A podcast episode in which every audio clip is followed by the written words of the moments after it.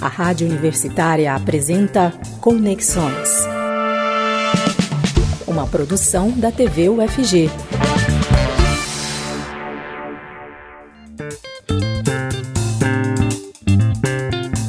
Boa tarde. Está começando Conexões dessa segunda-feira, dia 2 de agosto de 2021. Hoje o nosso principal tema é o uso de câmeras nas fardas dos policiais militares, mecanismo que já foi implementado no estado de São Paulo. E a gente vai discutir a influência dessa ação na redução das mortes em ações policiais. Você confere Conexões ao vivo pela TV UFG no canal 15.1 do Sinal Aberto, no 21 da NET Goiânia, no Facebook, no YouTube e também no aplicativo da TV UFG.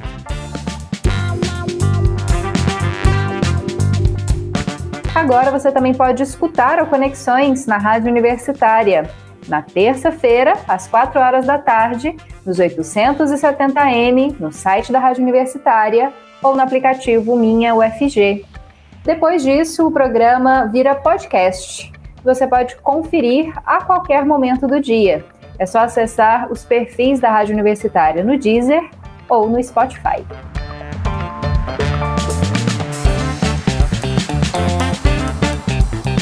Antes do nosso debate de hoje, nós temos algumas informações sobre política, segurança pública e educação.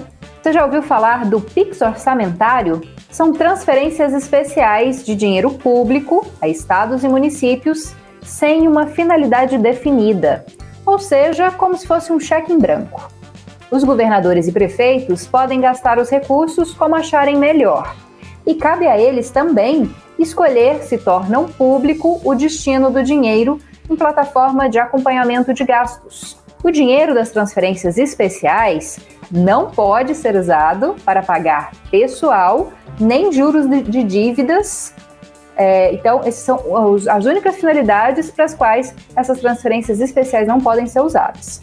Sete a cada dez reais transferidos devem ser investidos em investimentos. Essas transferências especiais mais do que triplicaram no orçamento de 2021 em comparação à lei orçamentária do ano passado. Eles passaram de 621 milhões de reais em 2020 para quase 2 bilhões de reais nesse ano. Cada parlamentar tem uma cota de pouco mais de 16 milhões de reais para emendas individuais.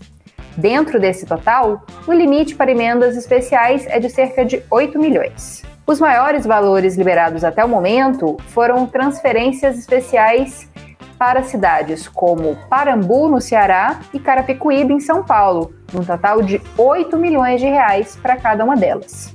Cabe aos tribunais de contas apurar eventuais desvios, mas a identificação de irregularidades não bloqueia novas transferências especiais, mesmo para localidades inadimplentes.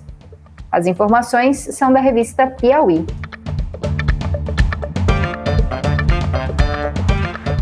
E outra informação divulgada pela revista Piauí é sobre a atuação de servidores da segurança pública em empresas privadas de segurança, que é proibido por lei.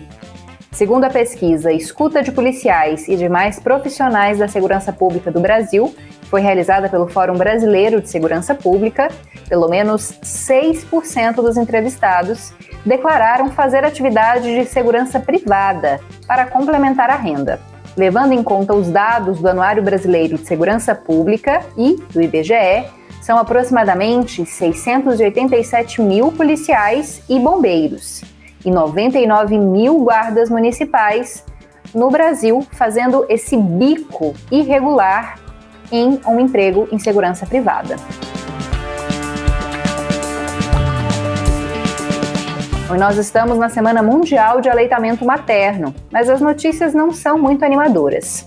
45% das crianças brasileiras com menos de seis meses de vida foram aumentadas exclusivamente com leite. Os dados são do Estudo Nacional de Alimentação e Nutrição Infantil. Foi realizado pelo Ministério da Saúde entre fevereiro de 2019 e março de 2020. Apesar desse índice baixo, o Brasil registrou aumento no número de crianças de até seis meses que receberam amamentação exclusiva. já que em 2006 esse percentual era de 37%. A recomendação da Organização Mundial da Saúde é que nos primeiros meses a alimentação seja exclusiva com leite materno. Até dois anos de vida, ela deve ser acompanhada da introdução de outros alimentos. Confira agora mais explicações sobre a amamentação e também se a mãe com Covid pode ou não amamentar o filho. Essas explicações são da pediatra Stefânia Laudares.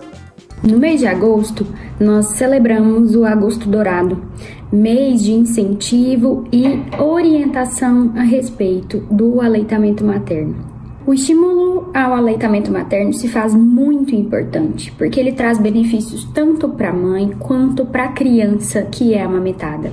Para a mãe, pode estimular e ajudar no vínculo realizado, do vínculo afetivo realizado entre a mãe e o bebê. Além disso, ajuda na prevenção de alguns sítios de câncer, como mama e ovário também ajuda no emagrecimento e recuperação do peso logo depois do nascimento da criança.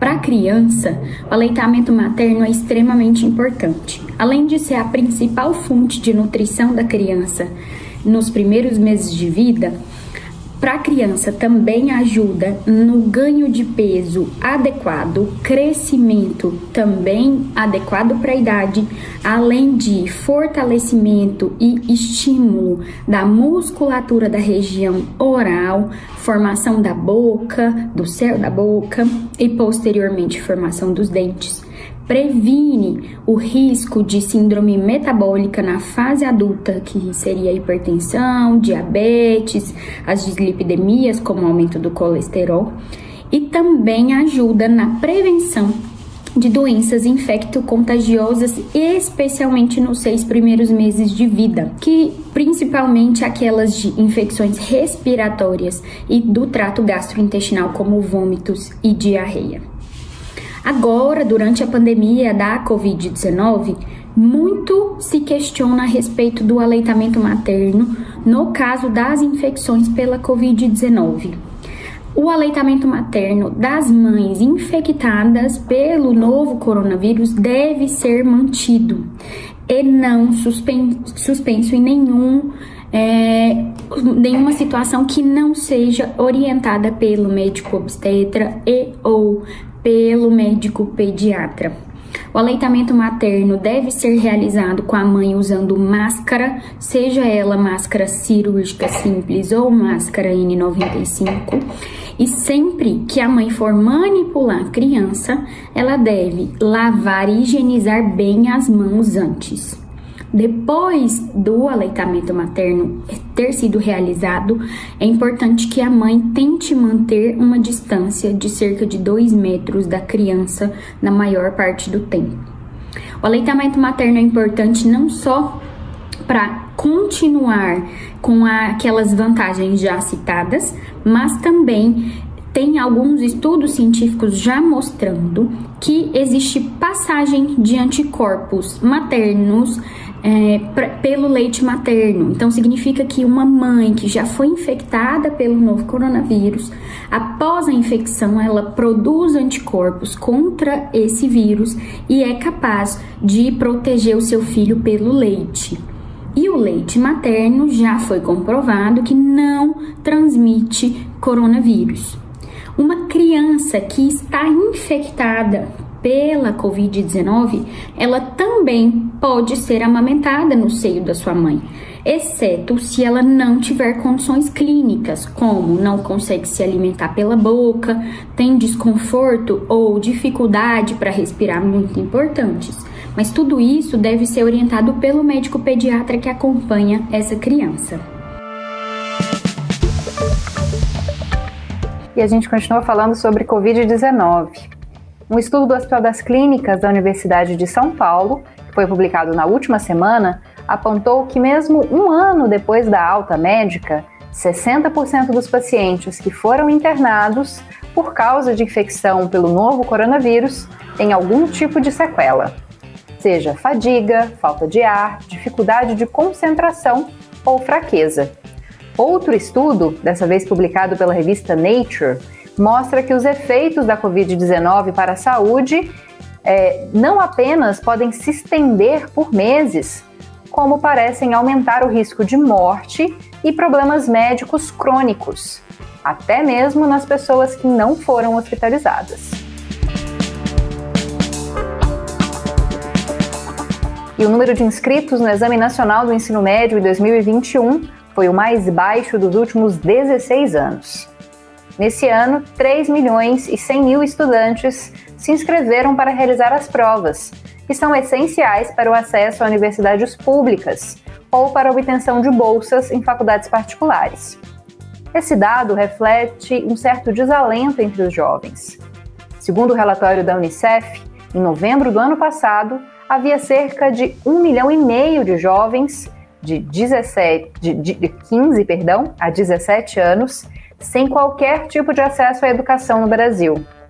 Ao mesmo tempo, a proporção de jovens que não trabalham nem estudam, na faixa etária entre 15 e 19 anos, atingiu o maior patamar nos oito anos em que esse segmento é analisado pela pesquisa PNAD contínua. Foram registrados 25% dos chamados jovens nem nem, nem trabalham e nem estudam, isso no último trimestre do ano passado. Chegou a hora de mais informações sobre Goiânia e Goiás de uma forma acessível à comunidade surda. Você confere o Conectados, quadro produzido pelos estudantes das faculdades de Letras e de Informação e Comunicação da UFG. Conectados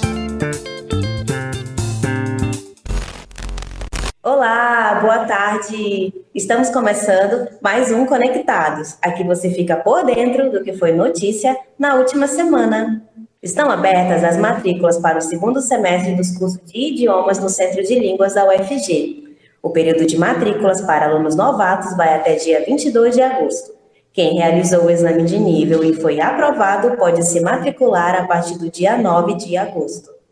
Os valores de matrícula para cada título de vínculo estudantil estão disponíveis no site do Centro de Línguas. Lá você também pode ter acesso ao link para a matrícula e um tutorial para auxiliar os estudantes que tiveram dificuldades com a plataforma. As aulas dos cursos de idiomas continuam no formato remoto. Cerca de 2 milhões e 800 mil pessoas receberam a primeira dose da vacina contra a Covid-19 no estado de Goiás. Os dados são da Secretaria Estadual de Saúde, que apontam também que foram imunizadas um milhão de pessoas com a segunda dose. Em Goiânia e em Aparecida de Goiânia, a vacinação segue por idade, grupos prioritários e para quem precisa receber a segunda dose. Não se esqueça que para combater a pandemia e evitar infecções e novas mortes, é muito importante receber o reforço da imunização. A Secretaria de Saúde de Goiânia alerta sobre o elevado risco de febre amarela em pessoas não vacinadas. Durante as últimas semanas, foram encontrados quatro macacos mortos e em dois deles foi constatada a presença da febre amarela. Esses animais não são transmissores da doença, mas indicam alto índice de circulação do vírus causador da febre amarela. O recomendado é que a primeira dose da vacina contra a doença seja aplicada aos nove meses de idade e o reforço aos quatro anos. Mas o imunizante pode ser aplicado até os 59 anos. As doses estão disponíveis nas 51 salas de vacinação. Para conferir a lista dessas salas, é só acessar o site oficial da SMS. A temperatura em Goiânia voltou a cair e, por isso, a Prefeitura de Goiânia desenvolve o projeto Aquecendo Corações, para o amparo de pessoas em situação de rua e vulnerabilidade social. Equipes estão nas ruas distribuindo alimentos, máscaras, moletons, cobertores e oferecendo pernoites em hotéis com jantar, café da manhã e almoço. Os agentes estão realizando busca ativa nos principais pontos de concentração da população em situação de rua. Para saber mais informações sobre o projeto Aquecendo Corações, acesse o site da Prefeitura de Goiânia. E o Conectados de hoje vai ficando por aqui. Voltamos na semana que vem com mais informações para você. E lembre-se, use álcool em gel, evite aglomerações e fique em casa se puder. E se vacine. Até a próxima. Obrigada. Conectados.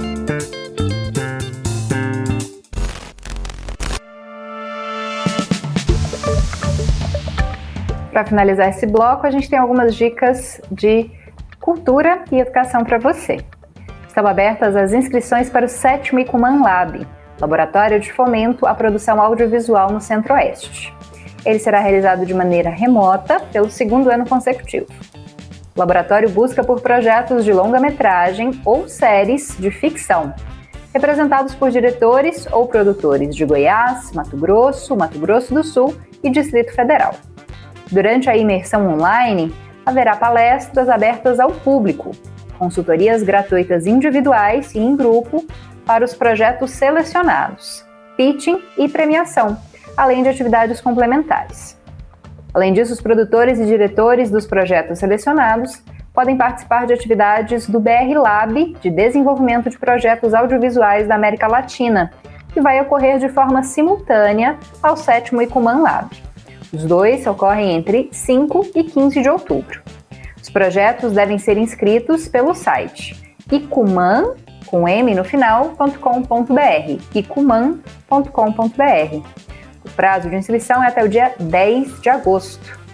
Nessa página que eu acabei de falar, você também pode conferir o regulamento. A lista dos selecionados vai ser divulgada no dia 9 do mês que vem.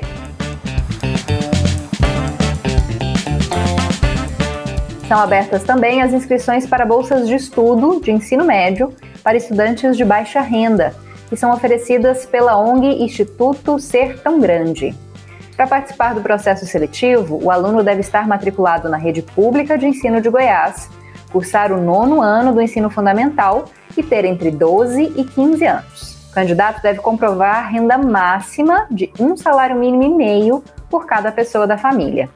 Os selecionados vão ganhar bolsa educacional durante todo o ensino médio e participar de programas de desenvolvimento pessoal e orientação profissional até o ingresso na universidade. As inscrições são gratuitas e podem ser feitas até o dia 1 de setembro, pelo site institutosertãogrande.org. institutosertãogrande.org.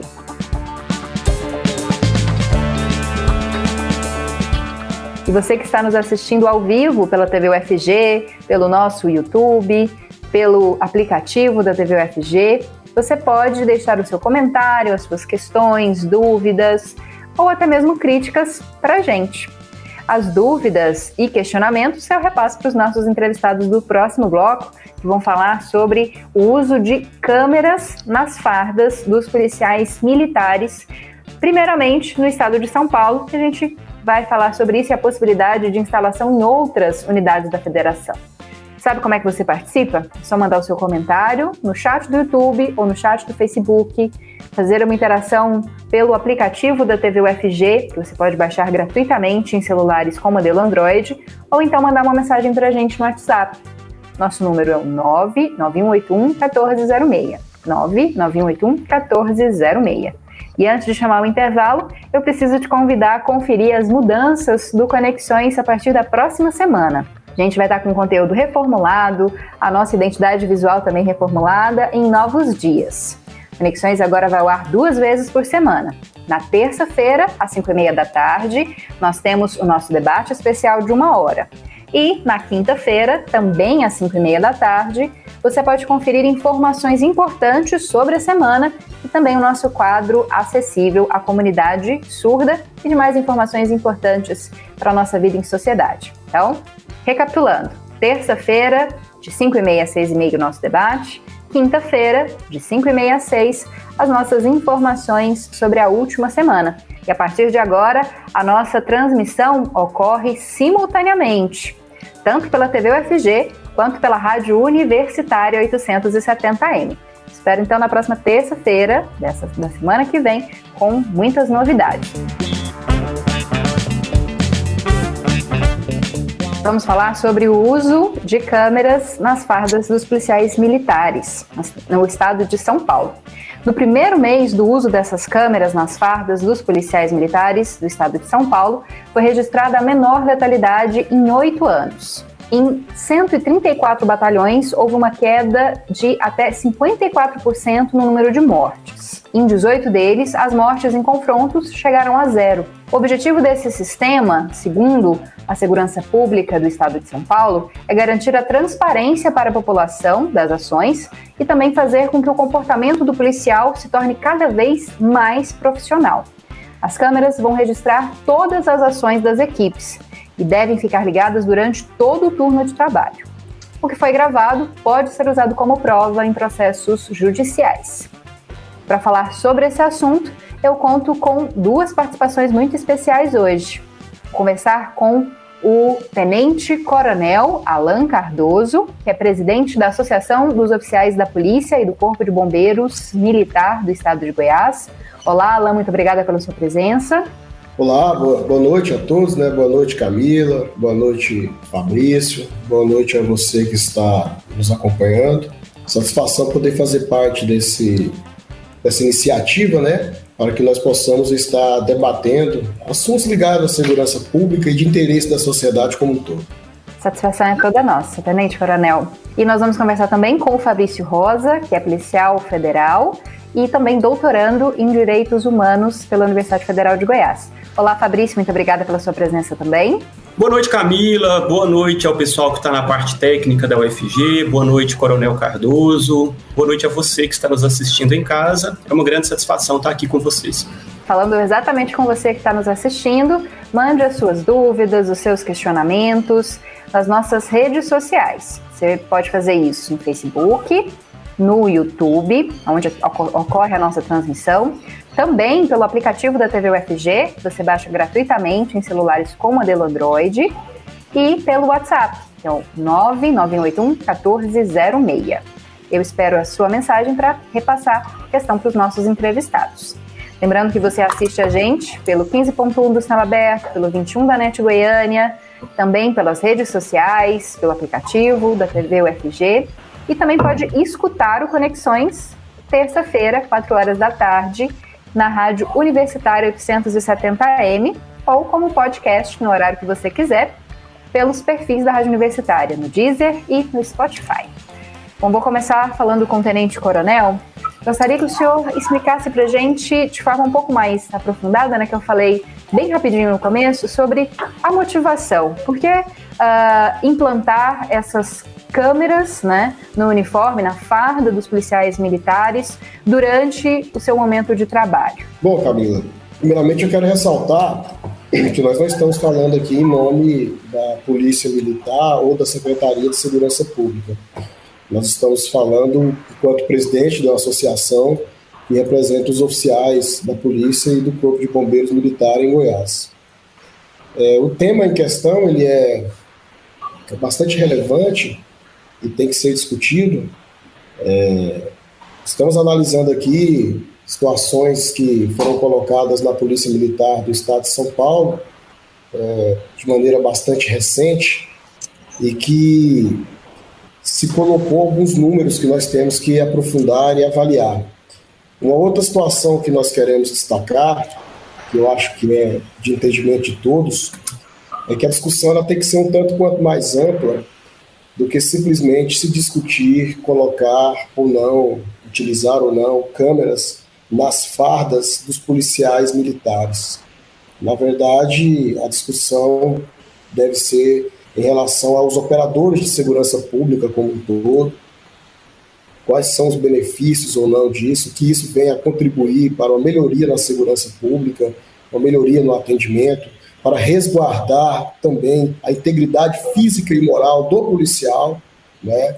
há que se levar tudo isso em consideração, e até mesmo uma discussão tanto quanto mais ampla, no sentido de, quem sabe, até se ampliar isso para outras esferas é, da sociedade que lidam de maneira direta ou indireta com a segurança pública.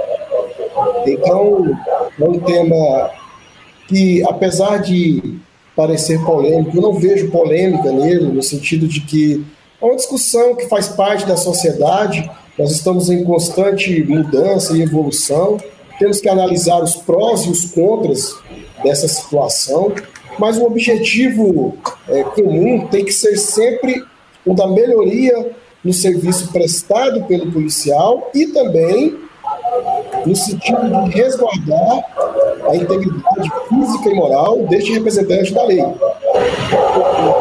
Policial militar ou policial de qualquer outra esfera que faça parte do sistema de segurança pública. Então, eu gostaria até de desmistificar essa questão, talvez no sentido de não banalizarmos ao ponto de dizer que as câmeras são exclusivas, devem ser usadas por policiais militares, e com isso deixar fora do debate outros atores que fazem parte da segurança pública de maneira direta ou indireta. É claro que nós podemos é, é, fazer uma análise mais específica, até mesmo diante desses números é, que foram colocados por você aí com relação à Polícia Militar do Estado de São Paulo, e tentar analisar eles. É, o que teve de positivo, o que foi negativo, o lapso temporal ele é suficiente para a gente poder atribuir aí é, uma certeza, se faz necessário que nós tenhamos uma, um, um período ainda maior para avaliarmos, né? E outra situação é que, ao falar de números e estatísticas, nós temos que ter uma referência anterior falando de um período inicial, nós não temos uma referência no ano passado ou em anos anteriores para fazer uma análise. É uma discussão que a gente tem que aprofundar ela e acredito que o, bate-papo aqui vai ser muito interessante com, com o Fabrício, que é um profundo conhecedor é, na parte de segurança pública e direitos humanos. E deixar bem claro que a Associação dos Oficiais é sempre aberta em tudo aquilo que vem a melhorar a segurança pública é, em nosso estado e em nosso país. Ok. Bom, Fabrício, então vou passar a palavra para você. Lembrando só que seu áudio está fechado. Aí, obrigada. É, Fabrício, eu queria que você falasse né, seu ponto de vista inicialmente sobre essa questão e também quais são as finalidades da aplicação desse tipo de medida primeiramente né, no estado de São Paulo, mas a gente sabe que já houve é, sugestões né, em outras polícias militares, como por exemplo, por exemplo no Distrito Federal. Gostaria que você falasse um pouquinho disso. Bem, Camila, tal qual o comandante Cardoso, eu preciso inicialmente dizer que eu não estou falando em nome da Polícia Rodoviária Federal. Eu concordo com o coronel que essas câmeras não deveriam se restringir à Polícia Militar, mas a todas as forças de segurança pública, à exceção da segurança pública que faz investigação mas é, de fato deveria ir para toda a segurança pública e até além. Talvez órgãos que fazem licitação, contratos, esses atos é, ligados à licitação e contratos talvez pudessem ser filmados.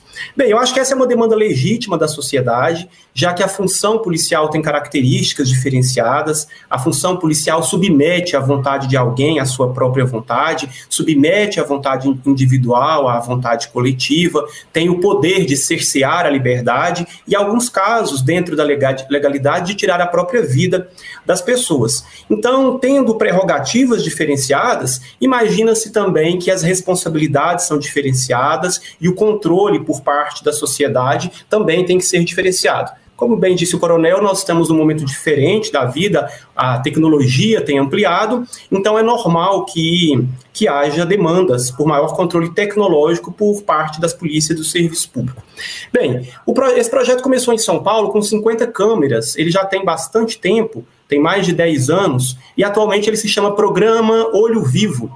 Ele é executado em 18 batalhões da Polícia Militar de São Paulo, são 3 mil câmeras instaladas e eles estão licitando 7 mil novas câmeras para começar o uso agora em 2022. Os policiais militares de São Paulo têm aceitado bem a câmera, segundo entrevistas que eu li do Coronel Robson Cabanas Duque, que é o gerente desse programa Olho Vivo. É, e a Polícia Militar de São Paulo tem optado por utilizar câmeras no uniforme, na farda dos policiais, as chamadas body câmeras, no corpo do policial, e não as câmeras antigas, chamadas dash câmeras.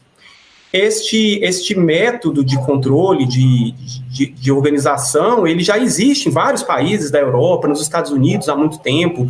Nos Estados Unidos tem uma cidade na Califórnia, uma pequena cidade chamada Rialdo. Ali aconteceu um estudo de 12 meses, do, em 2017, que demonstrou a redução de 57% no uso da força por parte dos policiais e de 84% no número de reclamações por parte da sociedade. Mas o fato é que a Câmara, e a gente sabe disso, para quem assiste filme, série americana, está presente nas várias cidades dos Estados Unidos, nas várias polícias americanas e em outros países também. E aqui no Brasil não é diferente. No Ceará, desde 2010, já se utiliza câmeras em alguns batalhões, são mais de 200 viaturas que usam câmeras ali. E essa câmera já foi é, capaz de flagrar coisas que nem eu, enquanto policial, há mais de 20 anos, e o Coronel Cardoso, há tanto tempo, nós somos da mesma turma, inclusive, gostaria de, gostaríamos de encontrar nas nossas instituições. Então, policiais fazendo racha na viatura, policiais se embriagando na viatura. Essas câmeras no Ceará já encontraram casos de mulheres sendo violentadas sexualmente.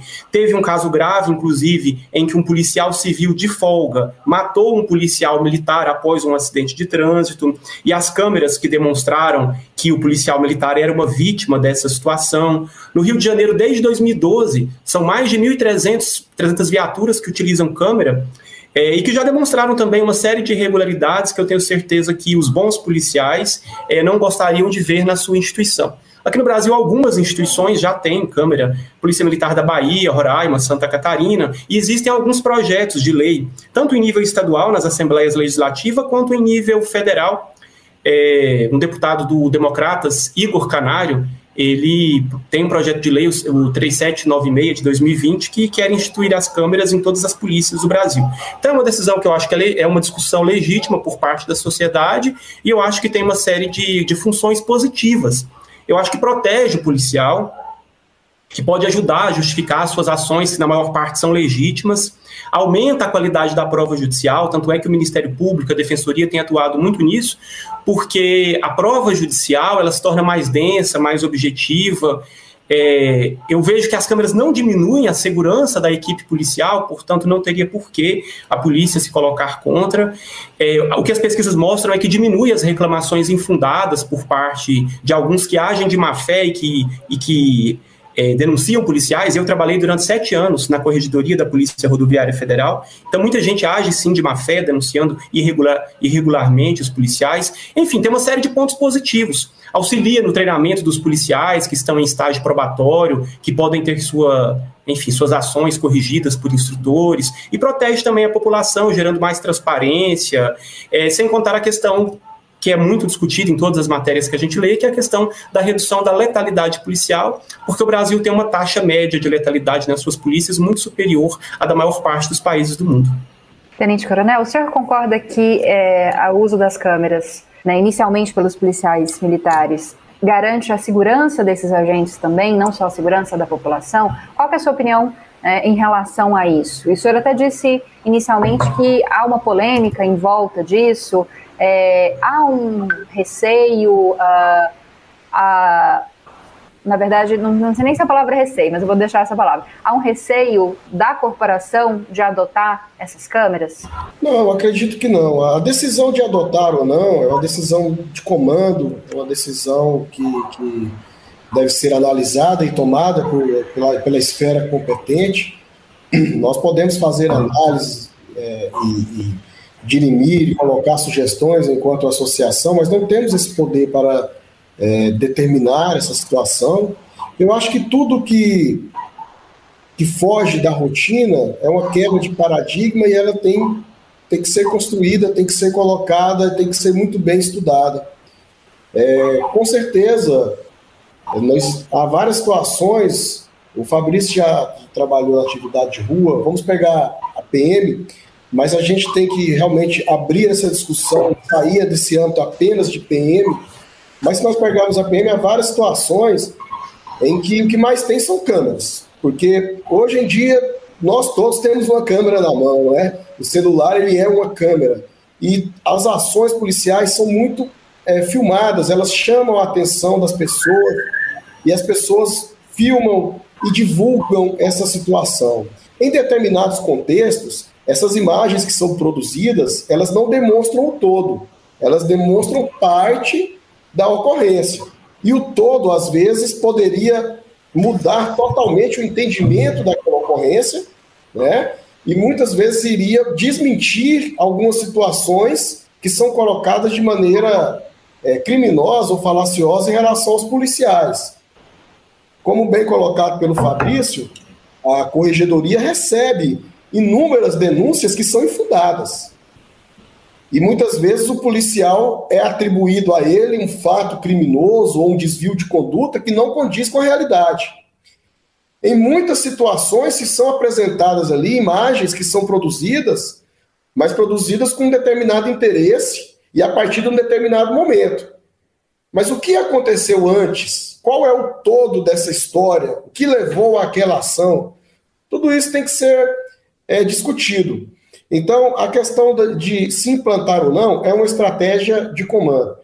Nós entendemos que a sociedade evolui e que é uma discussão saudável, mas nós temos que fazer uma análise é, de um todo, temos que ter cuidado na provável exposição das, da, da ação policial, quem vai ter acesso a isso, nós não podemos deixar que qualquer pessoa tenha acesso à informação sobre o nosso padrão de atuação, as nossas técnicas. Tem que se ter bastante responsabilidade com relação a isso. Tem que se ter responsabilidade com relação à exposição da imagem do policial. Ela tem que ser preservada. A legislação é, obriga, né, de maneira muito sábia, que a imagem até mesmo do indivíduo que está sendo acusado de um fato criminoso, ela seja preservada. Que dirá do policial que é um agente da lei. E em muitos casos, isso não ocorre. Nós estamos passando por um evento polêmico recentemente que aconteceu em Goiânia, que não vamos entrar no mérito, onde várias imagens foram produzidas. E o rosto de policiais militares foi amplamente divulgado, atacado, com expressões até pesadas, Sendo que tudo o que deve ser feito, que é a instauração do procedimento administrativo, do inquérito policial militar, junto à corregedoria, ao controle externo do Ministério Público, foi feito pela instituição. Então temos que agora aguardar, analisar essas imagens, analisar as testemunhas para poder tomar uma decisão garantindo o direito da ampla defesa e contraditório que é previsto a todos, inclusive aos policiais. Muitas vezes as pessoas se esquecem disso. Então, eu acredito que tem ajustes a serem feitos, é uma quebra de paradigma, temos que discutir isso com a sociedade e vai caber ao comando da instituição adotar ou não de acordo com aquilo que é mais conveniente. A se ressaltar, Fabrício, se eu não me engano, em 2013, nós tivemos uma experiência na Polícia Militar de Goiás com os óculos é, que filmavam. Esses, não era essa câmera que é colocada no colete como em São Paulo. Eu comandava uma unidade, a nona CIPM, responsável pelo Jardim América à época, e nós fizemos alguns testes com, com estes óculos, sabe? Eles passavam a filmar e, e, e, não é coisa recente, é quase 10 anos atrás. Como você colocou, é uma situação que não é uma novidade. Ela já existe em muitas polícias, e a Polícia Militar em Goiás, eu falo como testemunha porque eu passei por isso, nós já, já fizemos experiências nesse sentido e tem que ser aprimorado, tem que ser discutido e principalmente a gente tem que resguardar algumas situações, entre elas a imagem do policial, técnicas, etc. Quem vai ter acesso a isso? Como isso vai ser acessado? De que maneira isso vai ser divulgado? Né? Para que nós possamos estar é, preservando. E com certeza, muitas imagens aí vão servir de defesa para alguns policiais que muitas vezes são é, colocados como algozes quando na realidade estavam reagindo a uma situação a qual ele não procurou, né? Ele foi colocado diante da sua atividade. E temos também que discutir a questão da que é muito colocado que a letalidade, com o uso da câmera se diminui a letalidade. Eu acho que nós temos que ter mais um período ainda maior de estudo para a gente poder realmente atribuir isso. Mas com certeza o uso da câmera, quem está sendo filmado, é igual quando você entra em um comércio, alguma coisa, tem lá, sorria, você está sendo filmado. Até a gente muda um pouco o jeito de agir, na verdade. Então não é só o policial que muda. O próprio cidadão, ao saber que está sendo filmado, ele vai pensar duas vezes em agir contra o policial. Porque está sendo colocado ali uma prova contra ele. Ele vai pensar duas vezes em reagir, quer seja de forma agressiva ou quer seja através de palavras. Então é todo um contexto que tem que ser observado, a discussão é bastante ampla. Como eu coloquei, eu não vejo como polêmica, eu vejo no sentido de que tem que se discutir. Não podemos é aqui é, vir com uma receita de bolo pronta e querer dizer que isso é o certo ou o errado. A atividade okay. policial de segurança pública, como você sabe muito bem, ela não é uma ciência exata. Ela tem vários fatores que levam a uma situação. E nós temos que sempre estar aprimorando, buscando chegar o mais próximo possível da excelência. Talvez não consigamos isso devido à nossa atividade ser muito complexa. Mas como não é uma receita de bolo, não existe verdades absolutas. Nós temos que discutir bastante, ouvir bastante e colocar os pontos de vista aqui, chegar a um denominador que quem vai ganhar com isso é a sociedade. E a polícia militar, como a maior defensora dos direitos humanos que é, não pensa diferente, com certeza, no sentido de que temos que sim aprimorar cada vez mais as ações de segurança pública.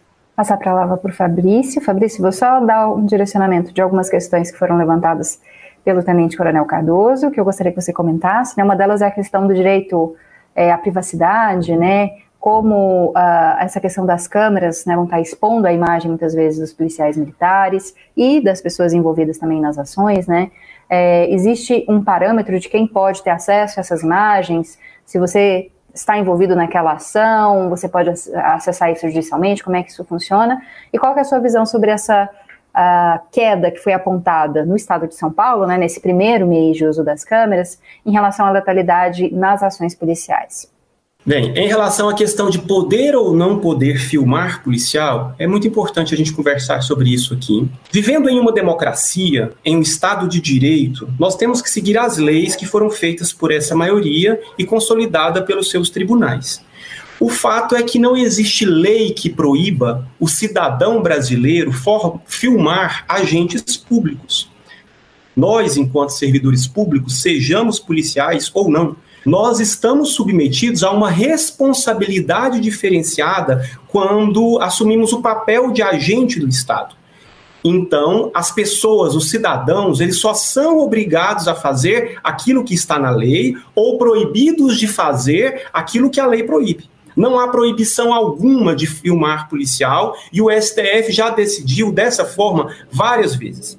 Por que isso? Porque o servidor público ele tem fé pública. Se alguém for procurar a ouvidoria, a corregedoria para denunciar o servidor público, ele vai ter que derrubar, ele vai ter que elidir a fé pública que eu tenho por ter prestado um concurso há 21 anos atrás. E para isso ele precisa fazer provas. Ele tendo que fazer provas, tem que lhe ser facultado todos os meios possíveis de prova. Então não é permitido filmar nenhum tipo de servidor público no nosso país. Não tem lei que proíba e o STF já decidiu nesse sentido, os tribunais superiores. Então o que não pode é é, é, revelar a intimidade desse servidor quando ele está na casa dele, ou, ou, ou, dados próprios da ficha é, desse servidor dentro da instituição. É isso que não pode ser feito. Agora, a nossa atuação ela é pública, ela é paga pelo, pelo, pelo erário, ela é paga pelas pessoas, por cada um de, dos que estão aqui nos assistindo. Bem, em relação a quem tem acesso a essa, a essa a esses dados, isso é uma discussão muito importante. Eu acredito que quando viermos a instalar esse, esse dispositivo nas polícias do Brasil, em outros órgãos públicos, essa discussão tem que ser feita de maneira muito séria, para que a gente não constitua um Estado policial. E é um Estado policial, não estou usando um termo de polícia, militar ou civil, não. Eu estou falando um Estado que fiscaliza tudo e a todos e que filma tudo e a todos. Nós não devemos querer viver num Estado policial porque isso pode depor contra os próprios grupos desprivilegiados. A gente vivendo em um estado, em uma sociedade que é profundamente desigual, a última pesquisa nacional por amostragem domiciliar dá conta que 104 milhões de brasileiros vivem com até 450 reais por mês. É, as últimas pesquisas da Oxfam mostram que 1% do povo brasileiro detém 50% da renda e mais de 50% do patrimônio. Então, a gente vivendo em uma sociedade profundamente marcada pelo elitismo e pela desigualdade social, profundamente marcada pelo racismo estrutural e por todas as formas de, de opressão e de exploração estrutural, nós sabemos que essa tecnologia também não será neutra. Essa tecnologia ela estará à disposição desse Estado que pode se constituir o Estado policial. Então é importante que a sociedade faça essa discussão de maneira profunda, constituindo todos os atores que vão ter acesso a essa Câmara, não só a instituição policial. E aqui eu falo que seja a minha ou qualquer outra instituição, ou o Poder Judiciário, ou o Ministério Público, não apenas os órgãos de acusação, mas que nesse acesso tenha presente aqueles que defendem os direitos do cidadão, a exemplo da Defensoria Pública ou das ouvidorias, enfim, que a sociedade possa ser capaz de fazer essa discussão de maneira profunda. Bem, eu acho que esse projeto só tem, é, a, a população só tem a ganhar. Quem perde e quem tem que ser medo dele, quem tem que ter medo dele, são os maus policiais aqueles que cometem corrupção, violência, inclusive policiais das, das altas patentes das corporações em geral, não quero citar nenhuma, que cometem, sim, a gente já viu muitos escândalos, desvios de função, utilizando é, os, os recursos públicos e os equipamentos públicos para fins pessoais, inclusive utilizando aqueles das mais baixas patentes nas diversas instituições para o seu interesse particular, ferindo a impessoalidade que está prevista prevista na Constituição. Então, eu acho que tem policiais das mais, dos mais diferentes matizes, inclusive policiais da direita, enfim, da esquerda, não importa. Coronel Telhada, delegado da Cunha e tantos outros que são a favor, porque é, é, as câmeras também elas servem para mostrar que, que a narrativa, o relato do policial é, também é uma narrativa que, que, que está correta. Bem, eu acho que a gente tem que, tem que falar aqui, isso é muito importante, que é, quase triplicou no Brasil, segundo o Anuário Brasileiro de Segurança Pública, do Fórum Brasileiro de Segurança Pública, que eu componho, quase triplicou no Brasil as mortes no nosso país por intervenção policial. De 2013 para cá, é, de 2.200 mortes, nós passamos para mais de 6.400 mortes. Esse aumento em alguns estados foi muito intensificado. Aqui em Goiás, esse aumento é mais intensificado. Quando se faz uma proporcionalidade, o estado de Goiás aparece na segunda posição, perdendo apenas para o estado do Amapá, está na segunda colocação. E aqui em Goiás, as mortes por intervenção policial são responsáveis por 10% das mortes em geral. Isso é considerado um índice alto, tanto nas comparações dentro do Brasil, das, das 27 unidades federativas, quanto comparando-se com índices internacionais. Antes de continuar a nossa discussão, relembrando aqui com você que hoje a gente conversa sobre o uso de câmeras nas fardas dos policiais militares, inicialmente na cidade de São Paulo, mas é claro que a gente está discutindo de uma forma bem mais ampla esse tema, e nós contamos com a presença de dois convidados hoje o Tenente Coronel Alan Cardoso, que é presidente da Associação dos Oficiais da Polícia e do Corpo de Bombeiros Militar do Estado de Goiás, e também com a presença do Fabrício Rosa, que é policial federal e doutorando em Direitos Humanos pela UFG. Bom, lembrando a você, claro, antes de passar a palavra de novo para o Tenente Coronel, que você pode participar, só mandar a sua questão para a gente, que eu repasso para os nossos entrevistados. Bom, Tenente Coronel, uh, o Fabrício destacou, desculpa, essa questão uh, do grande número né, de mortalidade nas ações policiais e desse aumento nos últimos anos. É, como, na verdade, a, a utilização dessas câmeras, elas podem, de alguma maneira, né, como a gente está vendo aí nesse primeiro mês, como o senhor mesmo destacou, né, um período muito curto para fazer uma análise, mas nesse primeiro mês em São Paulo já houve uma queda na letalidade. Será que o uso uh, desse tipo de mecanismo, né, ou outros mecanismos, como já foram estudados em outros estados, pode é, tornar essa ação do policial menos letal em alguma medida? Bom, vamos é, fazer algumas colocações diante da, da, das colocações do, do nosso colega, Fabrício, ele colocou uma situação de que essas câmeras, né, o uso de câmeras, é, iria diminuir a, a, corrupção, o desvio de conduta em relação às polícias, até mesmo as altas patentes em todas as polícias, foram bem colocado. E eu acredito que o uso delas também deveriam é, ser estendido a outros, talvez, profissionais. Temos que discutir aqui por que não a utilização de câmeras nos advogados que vão visitar os presos no interior dos presídios? Nós sabemos bem que, não generalizando, mas infelizmente alguns utilizam dessa prerrogativa para levar informações, drogas e situações que colaboram com o crime. Então, nós temos muitos outros é, é, profissionais que exercem função extremamente importante para o Estado e que uma pequena maioria desvia da conduta ética e moral e que não se está, talvez, aqui colocando a necessidade de que sejam colocadas câmaras nesses profissionais. Essa discussão e não ser apenas generalista para uma determinada polícia ou uma determinada força de segurança. É o primeiro ponto que eu acho que a gente tem que, que abrir essa discussão nesse sentido. Pois a segurança pública, como bem sabido por Fabrício, ela é formada por vários atores, ela é uma engrenagem, a qual a Polícia Militar, a Polícia Rodoviária Federal são peças dessa engrenagem, mas nós temos ali desde a questão do judiciário,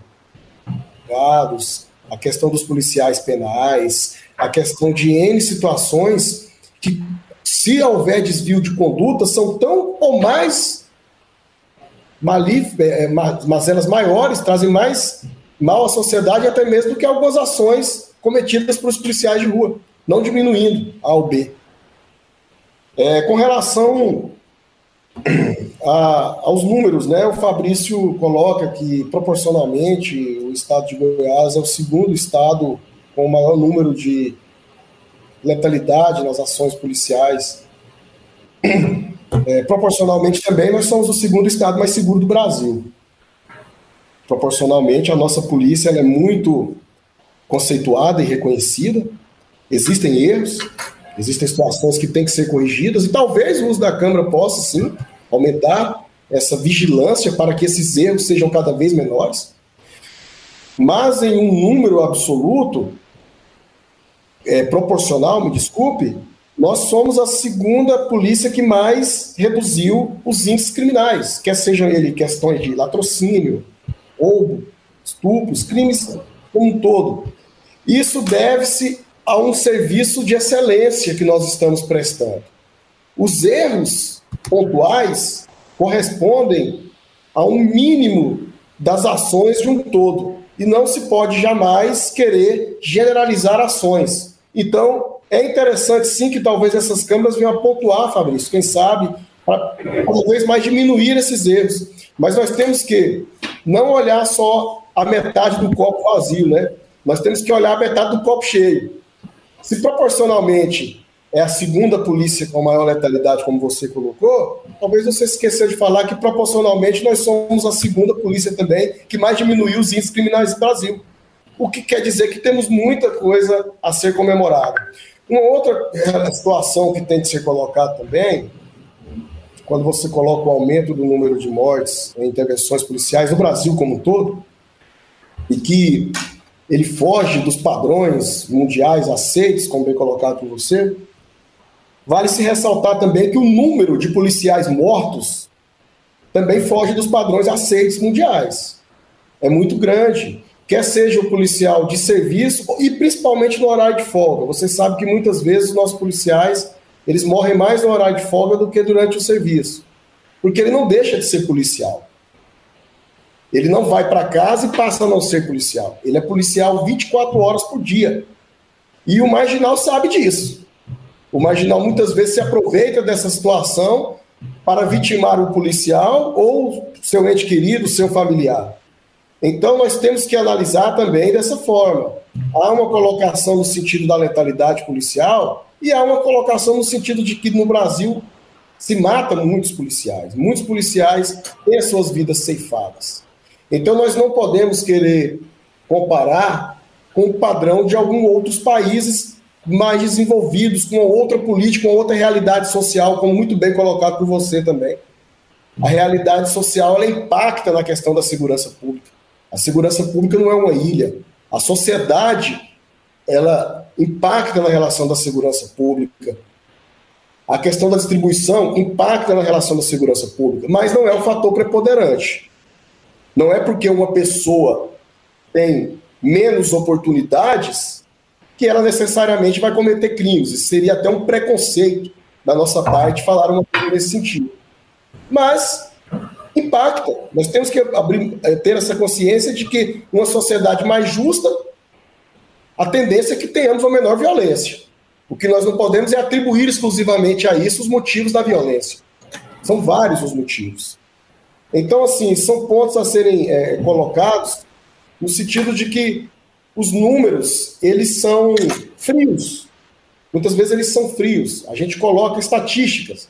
Mas estatísticas nós sabemos que ela tem que ter um parâmetro, uma referência. Mas a segurança pública, mais uma vez, como colocado, ela não é uma receita de bolo, não tem uma coisa exata. Então, é, eu acho precipitado é, atribuirmos ainda é, uma visão definitiva com relação ao uso das câmeras. Mas eu acho importante o debate, importante a discussão e, como você também bem colocou, a amplitude maior dessa discussão. Existem outras categorias que o seu desvio de conduta impactam diretamente nos índices criminais e que ninguém está discutindo aqui a colocação de câmera nesses profissionais. Né? E nós sabemos que o desvio de conduta por parte desses profissionais causa uma mazela muito grande lá na ponta da segurança pública. Então, são algumas colocações que a gente faz aqui. Fabrício, acredito que você tem algumas coisas a comentar, né? Bem, Camilo, tem algumas coisas, de maneira bastante respeitosa, coronel. É, bem, por onde que a gente começa? Mas é, a primeira é a seguinte, que um advogado ou, uma, ou qualquer outra categoria da iniciativa privada ou profissionais liberais não tem a, a, a responsabilidade ou o lugar que detém um servidor público. São lugares diferentes. Nós representamos o Estado e o Estado tem que buscar a perfeição nas suas ações. O Estado é bancado pela sociedade. O Estado tem que buscar a ética mais profunda nas suas ações. Não dá para comparar a atuação de um servidor público que é bancado por 217 milhões de brasileiros com um advogado, com um médico na iniciativa privada. É que a função deles é absolutamente importante e primordial. Entretanto, a função do Estado é diferenciada a nossa responsabilidade, a nossa formação, o nosso juramento, o nosso concurso público que nos garante autonomia, independência, a nossa estabilidade, a nossa previdência diferenciada, o nosso requisito de utilizar arma de fogo, de ter uma carteira funcional diferenciada, enfim, uma série de prerrogativas que o Estado nos garante que deve nos obrigar a ter responsabilidade diferenciada. Então, quando o senhor fala em em aumentar a fiscalização ou colocar câmeras em outros órgãos públicos, eu concordo também. Agora, na iniciativa privada, não. É, a iniciativa privada é uma outra discussão, é uma outra questão que está em jogo. Bem, uma outra questão é a vitimização do policial. De fato, o Brasil não mata muitas pessoas, policiais e não policiais. Em 2019, por exemplo, foram 250 policiais assassinados no Brasil. Em 2020 foram mais de 700, mesmo a gente estando em um período de pandemia, em crise econômica, em redução de transporte, de carga, enfim.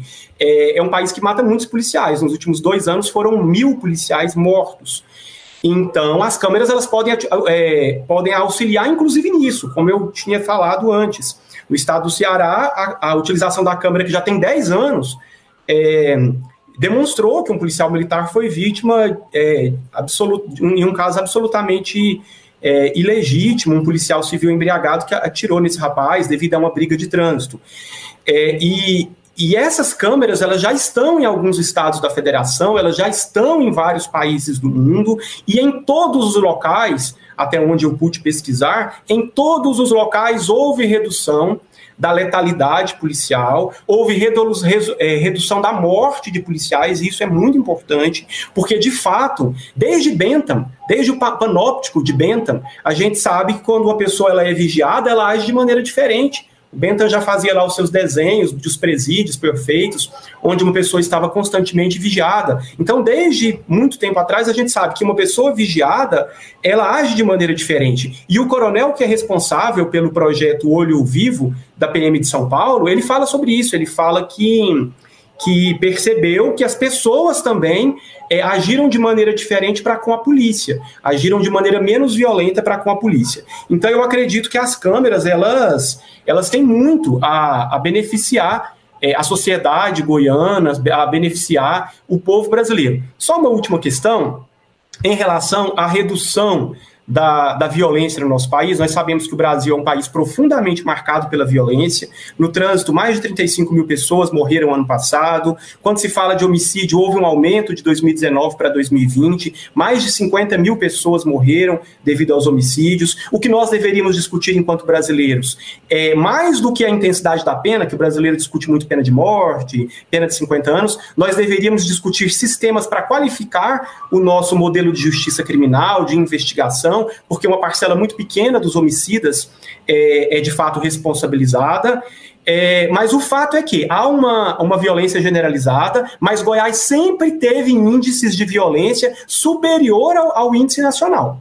Nesse momento, nós tivemos um aumento da taxa de homicídios. Essa taxa ela é medida para cada 100 mil habitantes. Pega-se um grupo de 100 mil habitantes e verifica quantos for, foram mortos naquele ano. Isso no Brasil e no mundo todo. Em 2019, a taxa era de 22 mortes para cada 100 mil habitantes. Em 2020, essa taxa passou para 23,6. Então, houve um aumento, um incremento na violência.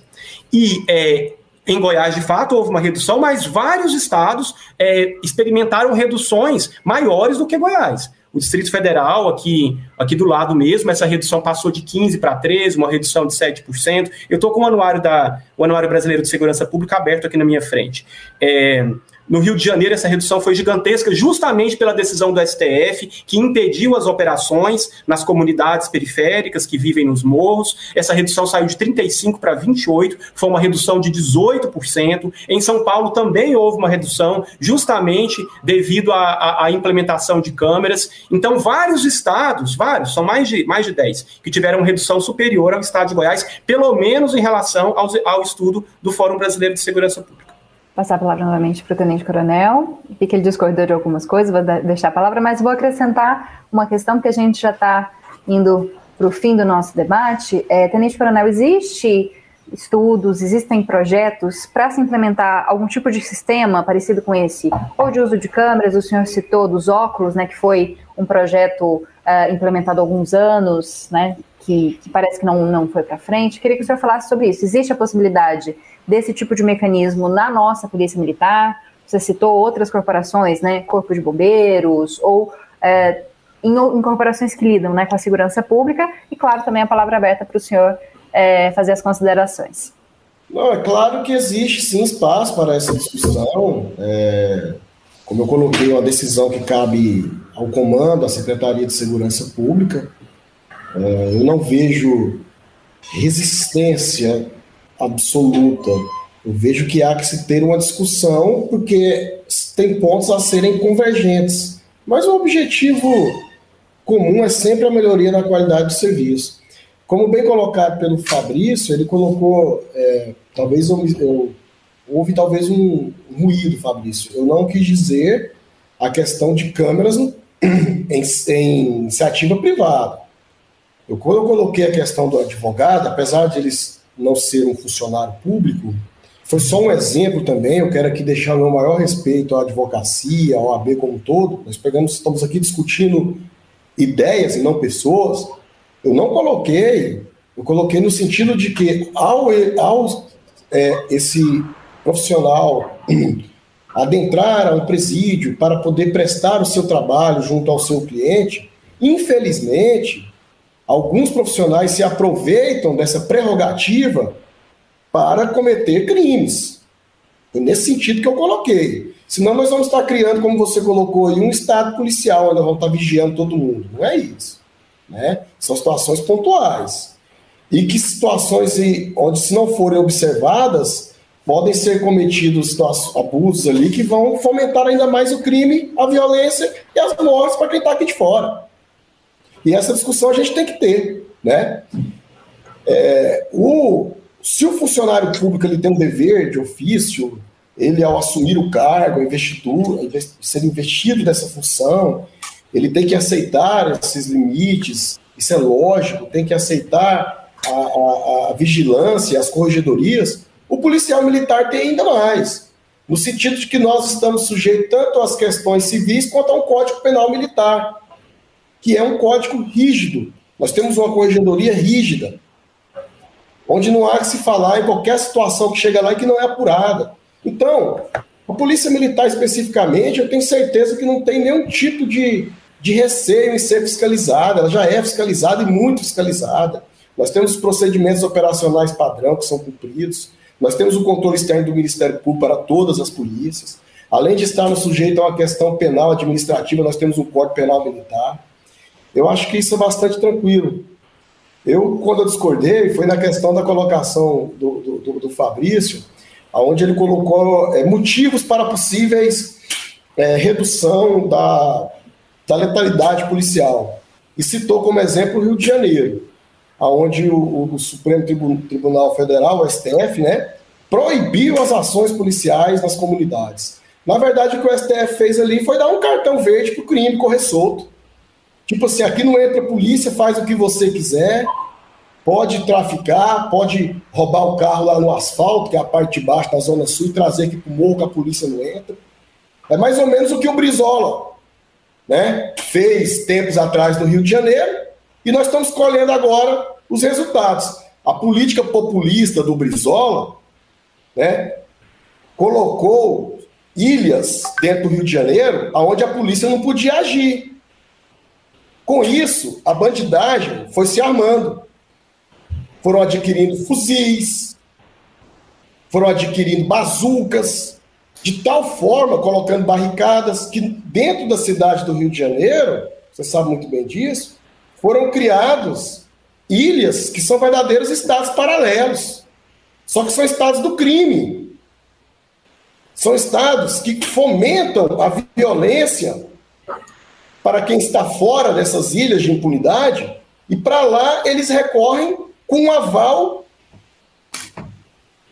de pessoas que proíbem a ação policial em determinado local. Eu, eu acho isso um tanto quanto contraditório, você me perdoe. Mas nós estamos legalizando ou dando direito para que determinadas comunidades não sejam fiscalizadas ou não tenham ação policial. É preocupante. Porque talvez essas comunidades não generalizando, não as comunidades, mas é, é, marginais infiltrados dessa comunidade, porque lá nós temos pessoas de bem, trabalhadoras, né? mas nós temos ali marginais, muitas vezes infiltrados, se aproveitam desses absurdos para se armarem cada vez mais e, com isso, fomentar um combate ainda mais pesado em relação às forças de segurança. Deixando no meio desse combate quem? As pessoas de bem, a comunidade, se não há ações nessas comunidades, eles se armam com alto poder de fogo.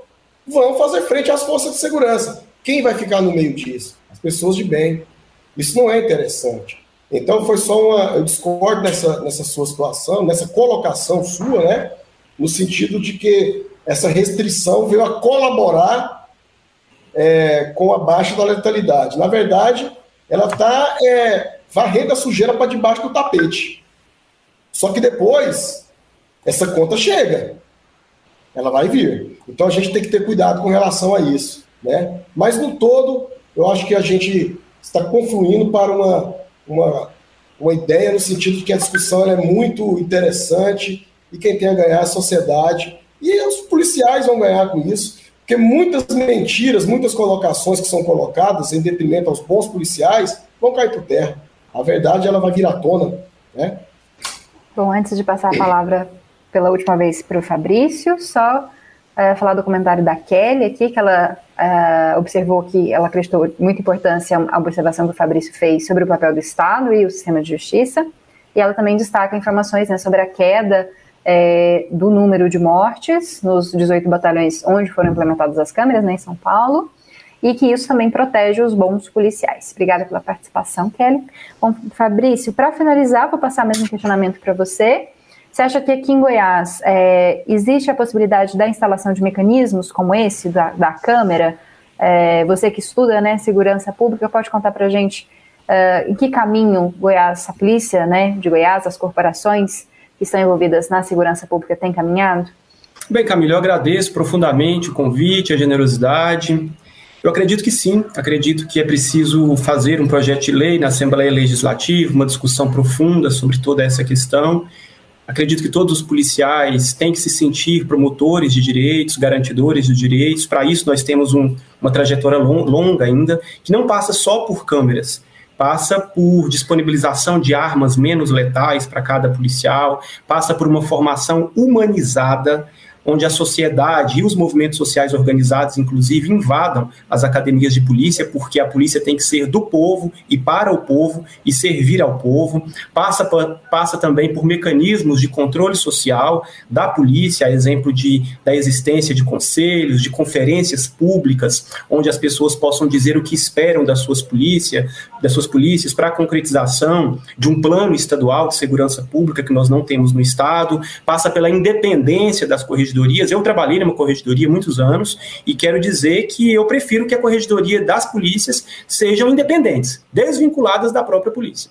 Então, e não só da polícia, eu acho isso que isso deve valer para médicos públicos, para as universidades públicas, para todos os órgãos públicos. Quem deve nos investigar enquanto servidor público não é o mesmo, não é o mesmo órgão. Isso coloca, inclusive, o servidor público que trabalha na, na corregedoria em uma situação constrangedora quando ele sai desse local de investigação.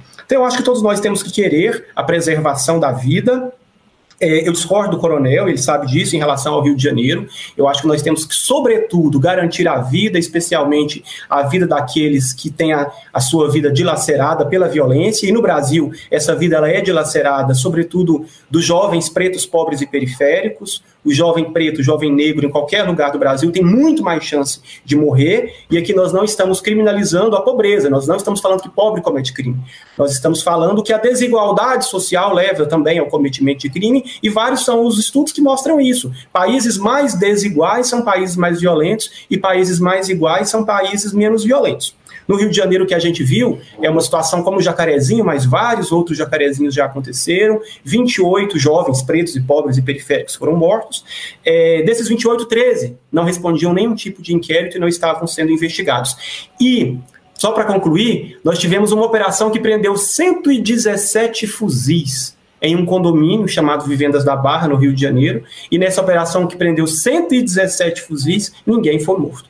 Então, eu acredito que a segurança pública tem que preservar a dignidade e a vida das pessoas e tem que ser controlada com participação popular, participação cidadã e se abrir, ser mais porosa a participação de todos que pagam o nosso salário.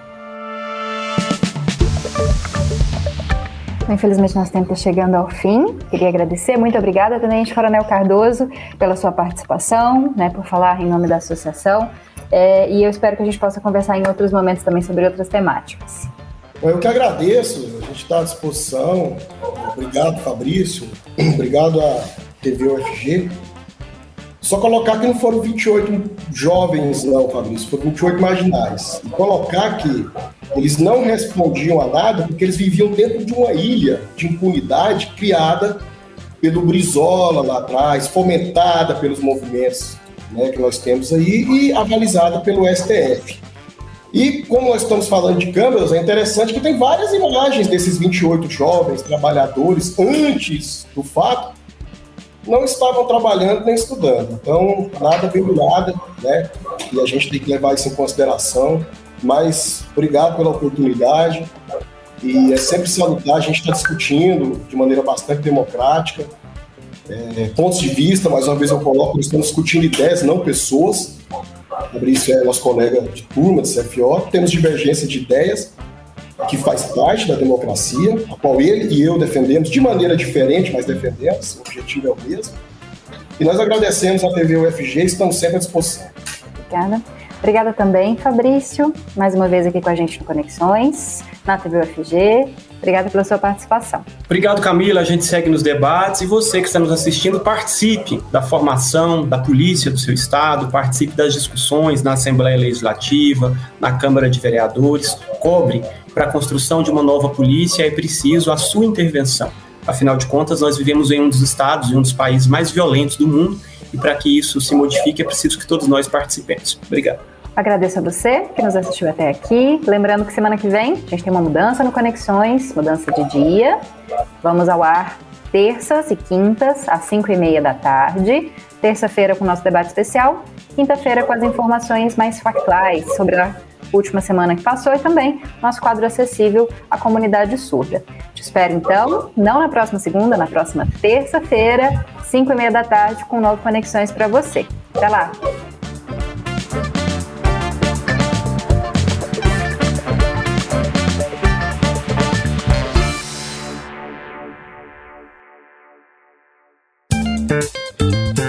Terminamos de apresentar Conexões. Uma produção da TV UFG.